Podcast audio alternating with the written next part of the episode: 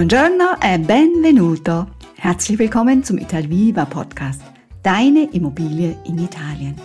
Mein Name ist Gitte Eckel-Reinisch und hier bist du richtig, wenn du den Traum von der eigenen Immobilie in Italien wahrmachen möchtest und Italien für dich eine zweite Heimat werden soll. Jetzt wünsche ich dir viel Spaß beim Anhören. E tante belle cose.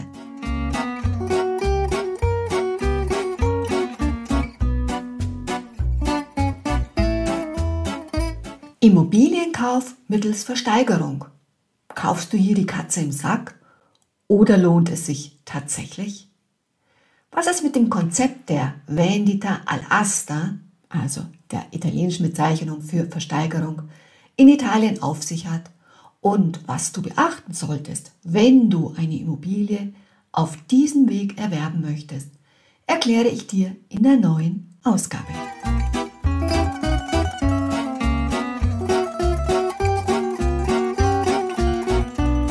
Stell dir vor, du öffnest den Laptop, klickst dich auf die einschlägigen Internetplattformen und siehst dein Traumhaus.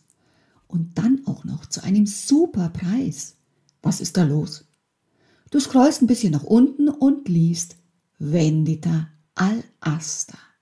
Also Versteigerung. Was bedeutet Immobilienversteigerung? Hierbei wird eine Immobilie zu einem vorab von einem Gutachter festgelegten Preis zum Verkauf freigegeben. In einem Bieterverfahren wird der Preis von den Interessierten nach oben getrieben, bis letztendlich der meistbietende die Immobilie erhält. Wer sind die Leute, die normalerweise auf einer Versteigerung kaufen? Man muss sagen, dass das Interesse für Immobilienversteigerungen stetig wächst. Es handelt sich also um einen Markt, der nicht länger nur für Fachleute oder für Investoren interessant ist, sondern auch immer mehr Immobilieninteressierte anzieht, die auf diesem Weg ihre Erst- oder Zweitimmobilie erwerben möchten. Der Investor legt dabei vorab genau fest, welche Summe er bereit ist zu investieren. Häufig bestimmt er auch das Gebiet, um hier die Versteigerungsangebote über einen gewissen Zeitraum zu verfolgen. Sein Ziel ist es, durch den Verkauf der über die Versteigerung erworbenen Immobilie einen Gewinn von mindestens 20 bis 30 Prozent des investierten Geldes zu erzielen. Dafür lässt er vorab den Marktwert schätzen. Der Endnutzer legt sich hingegen auf eine Immobilie fest. Wie sieht denn der Markt aus? Grundsätzlich muss man sagen, dass der Markt sich geändert hat. Während und unmittelbar nach der Pandemie war der Ansturm auf Versteigerungen gigantisch. Das lag sicher auch daran, dass sie online stattfanden und dass die Zinsen niedrig waren. Das hatte zur Folge, dass die Banken bis zu 100 Prozent des Kaufpreises finanzierten. Jetzt sieht der Markt wieder ein wenig anders aus.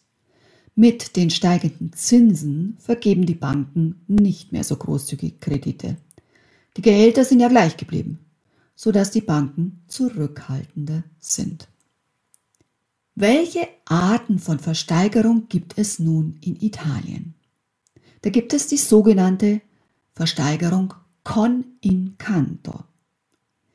Diese Versteigerung ist öffentlich. Man startet beim vom Gericht festgelegten Basispreis und überbietet sich dann gegenseitig. Dabei hat jeder Teilnehmer drei Minuten Zeit, um ein höheres Angebot abzugeben. 30 Minuten nach dem letzten Gebot weist das Gericht die Immobilie dem Letztbietenden zu.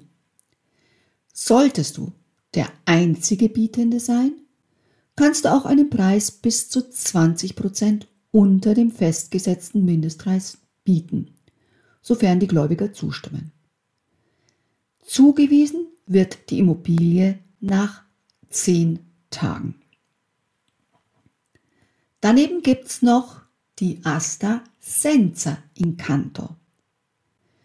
Hier gibt jeder Interessierte sein Angebot in Form eines Barschecks in einem geschlossenen Briefumschlag Typ 1 bzw. Überweisung Typ 2 ab. Dazu müssen noch mindestens 10% des Mindestwerts als Kaution beigefügt sein. Am Versteigerungstag wird das höchste Angebot als Ausgangsbasis für die Versteigerung genommen. Was ganz wichtig ist, das abgegebene Angebot ist stets unwiderruflich. Das heißt, auch wenn dein Angebot weit über dem der anderen liegt, kannst du es nicht mehr senken. Sollte dir die Immobilie zugewiesen werden, ist deine Kaufabsicht verbindlich. Sollten keine Angebote vorliegen, so kann das Gericht eine neuerliche Versteigerung ansetzen und dabei den Preis um bis zu 25 Prozent senken. Die Versteigerung senza in canto ist im Übrigen die am häufigsten vorgekommene. Wie läuft also dann so eine Versteigerung senza in canto ab? Es gibt verschiedene Typen. Typ 1 analog in Papierform. Hier wird also ein Barscheck an einem festgelegten Datum in einem verschlossenen Briefumschlag eingereicht. Am Tag der Versteigerung ist der Bieter vor Ort und wohnt der Versteigerung bei. Es wird beim höchsten Preis gestartet und geht weiter mit den sogenannten Überangeboten. Typ 2 ist digital. Hier muss statt des Barschecks eine Überweisung als Kaution innerhalb des festgelegten Datums abgegeben werden.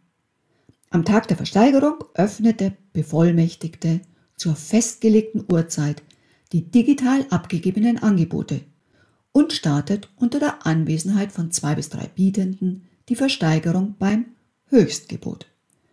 Zuvor einigte man sich noch auf eine Mindeststeigerung. Ja, und dann gibt es noch seit neuestem den Typ 3, analog digital. Einige Gerichte akzeptieren mittlerweile auch diese Art der Versteigerung.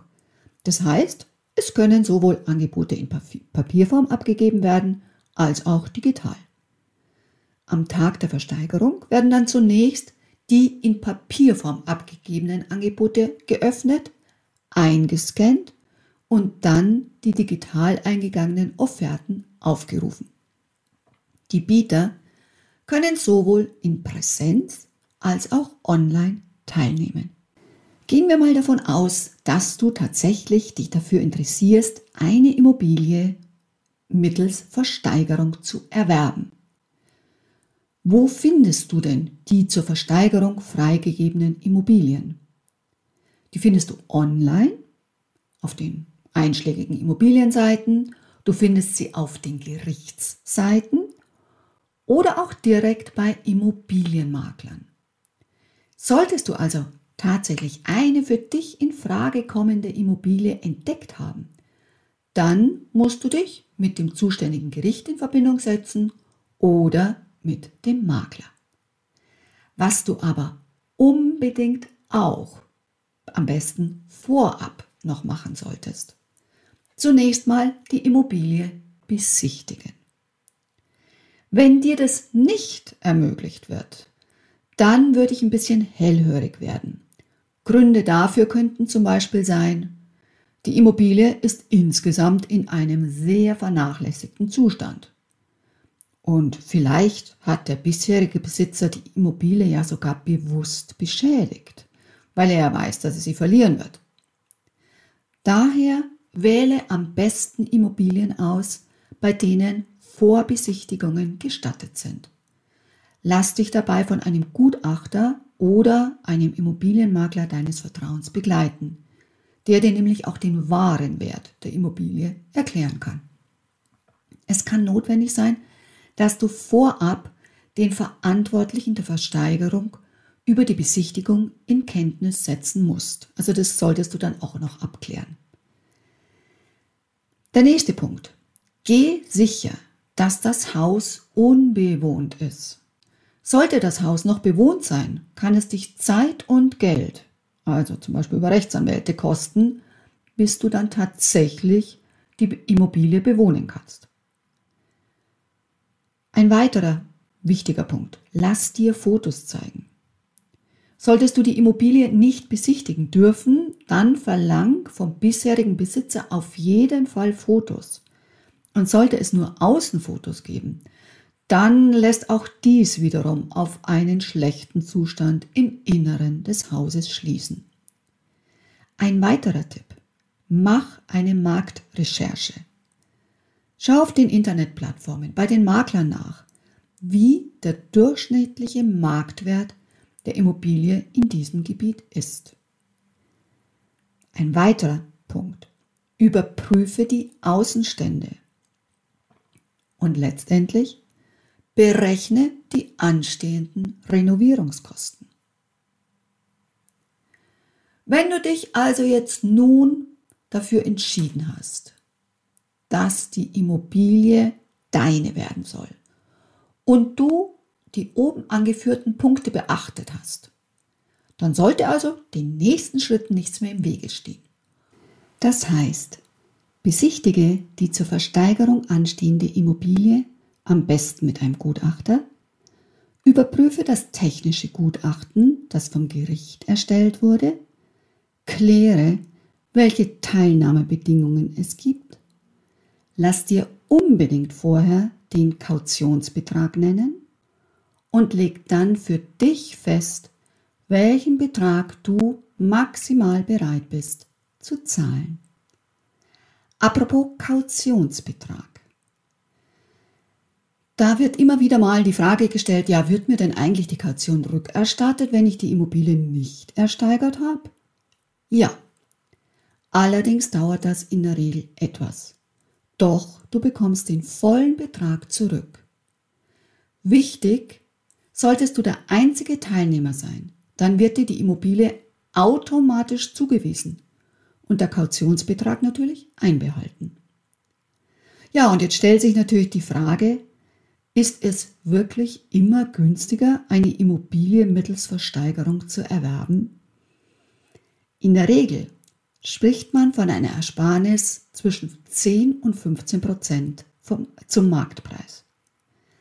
Doch ganz besonders in größeren, größeren Städten, wenn es mehrere Bieter gibt, dann kann es durchaus passieren, dass der Verkauf letztendlich fast zu Marktpreisen erfolgt oder sogar über diesen liegt. Für die Zukunft ist zu erwarten, dass in Italien aufgrund der kontinuierlich abnehmenden Bevölkerungszahl in den nächsten Jahren viele Immobilien frei werden, die dann zu günstigen bis sehr günstigen Preisen verkauft bzw. auch über Versteigerungen angeboten werden. Die Wirtschaftskrise trägt ebenfalls dazu bei, dass sich Privatpersonen, Freiberufler oder Unternehmen verschulden und daher ihr Eigentum zwangsversteigern lassen müssen. Übrigens noch etwas. Bis du dann tatsächlich Eigentümer der ersteigerten Immobilie bist, kann es dauern. Trotzdem bietet sich dieser Immobilienkauf nicht nur wirtschaftlich, sondern auch von rechtlicher Seite an. Der Richter lässt nämlich, wie gesagt, ein beeidetes Gutachten erstellen und auch wenn er nicht repariert, das heißt, du kaufst die Immobilie so wie es liegt und steht, so werden doch alle Hypotheken und Steuerschulden gelöscht.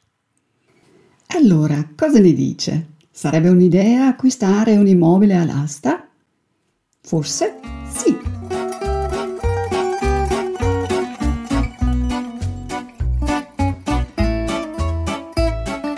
Das war schon wieder mit der neuen Folge des Italviva Podcasts. Wenn du Fragen dazu hast oder noch mehr wissen willst, dann vereinbar doch gern einen unverbindlichen Termin über unser Calendly-System. Die ganzen Angaben findest du unter www.italviva-immobilien.de. Ich würde mich freuen, wenn du auch beim nächsten Podcast dabei bist. Adesso ti auguro una bellissima giornata. Ciao ciao e a presto. Deine Gitta.